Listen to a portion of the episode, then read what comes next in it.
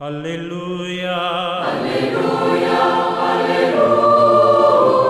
Hola, ¿qué tal queridos amigos? Sean bienvenidos a esta reflexión en este domingo, el quinto del tiempo durante el año. Reflexionamos hoy el Evangelio de Marcos, el capítulo 1, del 29 al 39. Este Evangelio comienza con lo que podríamos llamar un episodio simpático, hermoso, pero al mismo tiempo lleno de significado. El Señor va a casa de Simón Pedro y Andrés y encuentra enferma con fiebre a la suegra de Pedro. La toma de la mano, la levanta y la mujer se sana y se pone a servir. En este episodio aparece simbólicamente toda la misión de Jesús. Jesús, viniendo del Padre, llega a la casa de la humanidad a nuestra tierra y encuentra una humanidad enferma, enferma de fiebre, de la fiebre de las ideologías, las idolatrías, la fiebre del olvido de Dios. El Señor nos da su mano, nos levanta y nos sana, nos cura. Y lo hace esto en todos los siglos.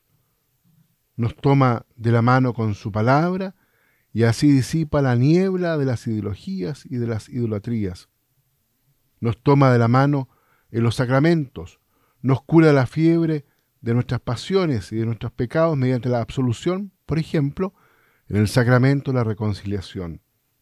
Nos da la capacidad de levantarnos, de estar de pie delante de Dios y delante de los hombres. Y precisamente con este contenido de la liturgia del domingo, el Señor se encuentra con nosotros, nos toma de la mano, nos levanta y nos cura siempre de nuevo con el don de su palabra, con el don de sí mismo.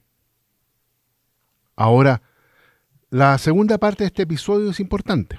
Esta mujer recién curada se pone a servirlos, dice el Evangelio. Inmediatamente comienza a trabajar y estar a disposición de los demás y así se convierte en representación de tantas buenas mujeres, madres, abuelas, mujeres de diversas profesiones que están disponibles, se levantan y sirven y son el alma de la familia, el alma de la comunidad cristiana, el alma de nuestro país. Las mujeres son también las primeras portadoras de la palabra de Dios, son verdaderas evangelistas.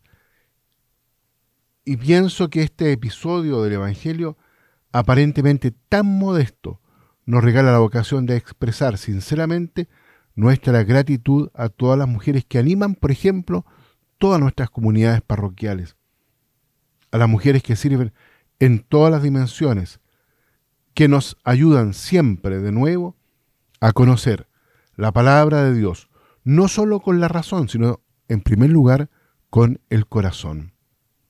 Jesús, volviendo al Evangelio, duerme en casa de Pedro, pero a primera hora de la mañana, cuando todavía reina la oscuridad, se levanta, sale, busca un lugar desierto y comienza a orar.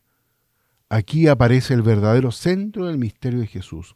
Jesús está en diálogo con el Padre y eleva su alma humana en comunión con la persona del Hijo, de modo que la humanidad del Hijo unida a Él habla en el diálogo trinitario con el Padre y así hace posible también para nosotros la verdadera oración. En toda liturgia Jesús ora con nosotros. Nosotros oramos con Jesús y así estamos en contacto real con Dios, entrando en el misterio del amor eterno de la Santísima Trinidad. Jesús habla con el Padre. Esta es la fuente y el centro de todas las actividades de Jesús. Vemos cómo su predicación, las curaciones que él realiza, los milagros y por último la pasión salen de este centro de su ser con el Padre. Y así este Evangelio nos enseña el centro de la fe y de nuestra vida, es decir, la primacía de Dios. Donde no hay Dios, tampoco se respeta al hombre. Solo si el esplendor de Dios se refleja en el rostro del hombre, en la dignidad del hombre, creado a imagen de Dios, está protegido con una dignidad que luego nadie puede violar. Bien, queridos amigos, dejamos hasta aquí la reflexión. En este domingo los invito entonces para que nos dejemos tomar de la mano del Señor, sane todas nuestras heridas y nos pongamos de pie a servir a Dios y a la dignidad del hombre. Que Dios los bendiga a todos y a cada uno. Aleluya. Aleluya. Aleluya.